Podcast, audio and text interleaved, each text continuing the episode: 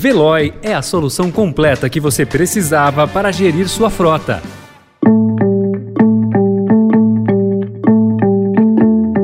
Oi, bem-vindo, bem-vinda. Começa agora mais uma edição do Notícia no seu Tempo, podcast produzido pela equipe de jornalismo do Estadão para você ouvir em poucos minutos as principais informações do jornal.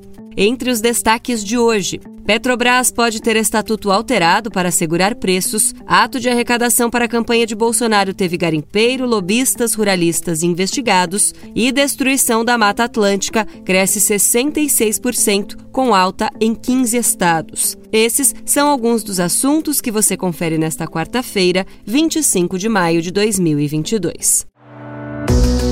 Estadão apresenta Notícia no seu tempo.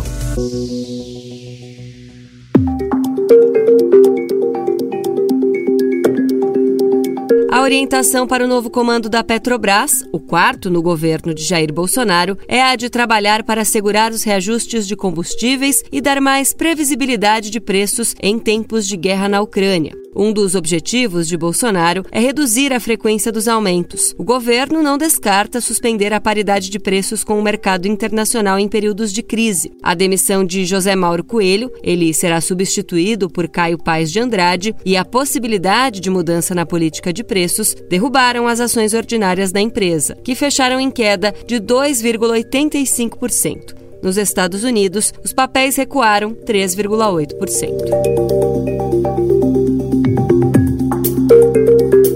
Além da demissão de mais um presidente da Petrobras, consta nos últimos dias do presidente Jair Bolsonaro compromisso com foco nas eleições. Uma casa na Península dos Ministros, em Brasília, foi palco neste fim de semana de um encontro destinado a arrecadar contribuições de empresários para a campanha à reeleição. O ato ocorreu no sábado, com a presença de Bolsonaro, e na lista de convidados havia investigados pelas operações Sanguessuga e Desolata da Polícia Federal. Também participaram do ato garimpeiro, lobistas e ruralistas. Eu só não posso admitir aqui essa bagunça que o colega. Não, bagunça, Vossa Excelência também interferiu quando o colega estava falando. Então, se Vossa Excelência quer respeito, me respeite também. Vossa Excelência não é digno de respeito. E, eu, eu, digo de Vossa Excelência que é uma coisa. Não é digno de Vossa Excelência é digno de respeito. Não chega Ainda em Brasília, a sessão de ontem do Conselho Superior do Ministério Público Federal foi interrompida por um bate-boca entre o Procurador-Geral da República Augusto Aras e o Subprocurador-Geral Nível de Freitas, que quase terminou em agressão física. Após uma série de interpelações do colega, Aras se levantou, esmurrou a mesa e partiu para cima de Nível. Seguranças tiveram de conter o Procurador-Geral, que acusou Nível de não ser digno de respeito.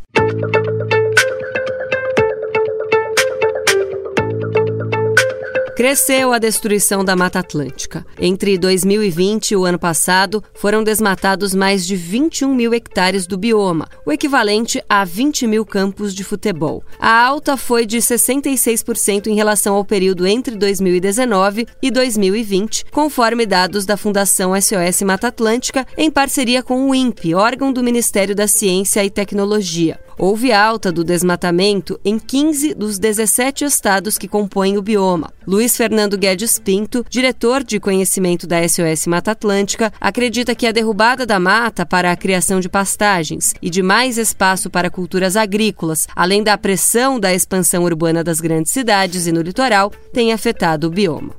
Notícia no seu tempo. As principais notícias do dia no jornal O Estado de São Paulo. E em 15 segundos, a ação do BOP e de policiais federais deixa 22 mortos na Vila Cruzeiro. E Tom Cruise estrela a sequência de sucesso dos anos 1980. A questão ambiental e as novas tecnologias mais limpas para os veículos foram temas do Summit Mobilidade promovido pelo Estadão. Quer saber o que pensam as principais empresas do Brasil no setor? Ouça o podcast aqui no canal do Notícia no seu tempo.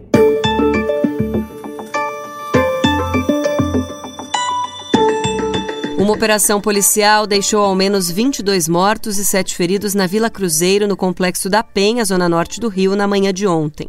Foi a terceira ação mais letal da polícia na história do Rio, atrás apenas das chacinas do Jacarezinho no ano passado, que deixou 28 vítimas, e da Vila Operária em 1998, com 23. O comandante do BOP, tenente-coronel Uirado Nascimento Ferreira, disse que a operação é resultado de uma alteração de última hora. Era um monitoramento para que a prisão fosse feita fora da comunidade.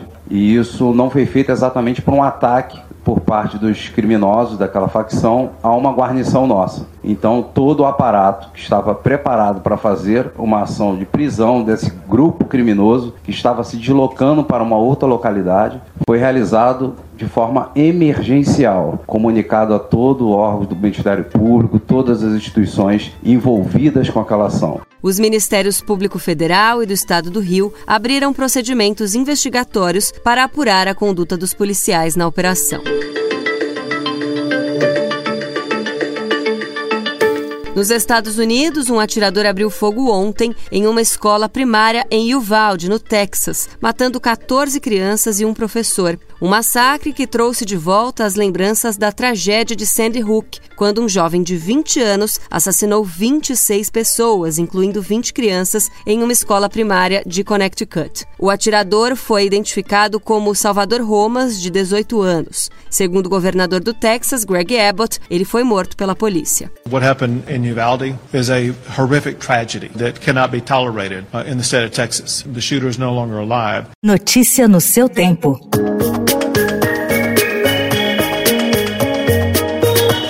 Dois meses e um dia após ser eleito presidente da CBF, com a promessa de vender as duas aeronaves que integram o patrimônio da entidade, Edinaldo Rodrigues obteve ontem autorização das federações estaduais para negociar o avião e o helicóptero, além de um carro de luxo blindado e duas salas comerciais situadas no centro do Rio. A venda desse patrimônio deve render à entidade de 50 a 60 milhões de reais a serem investidos no futebol, além de permitir uma economia de pelo menos 12 milhões e meio de reais reais por ano, valor gasto em 2021 para a manutenção das duas aeronaves.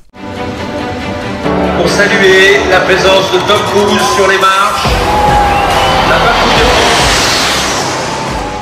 Tom Cruise foi recebido como rei no Festival de Cannes. Em perfeita sincronia, quando ele pisou no tapete vermelho para a sessão especial de Top Gun Maverick, que estreia nesta quinta-feira no Brasil, jatos da Força Aérea Francesa desenharam as cores vermelha, azul e branca. Top Gun, o original de Tony Scott, foi blockbuster que fez decolar na década de 1980 a carreira de Tom.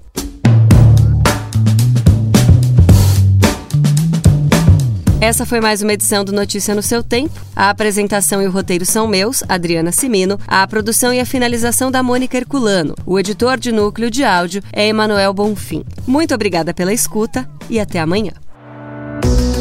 Você ouviu Notícia no seu tempo.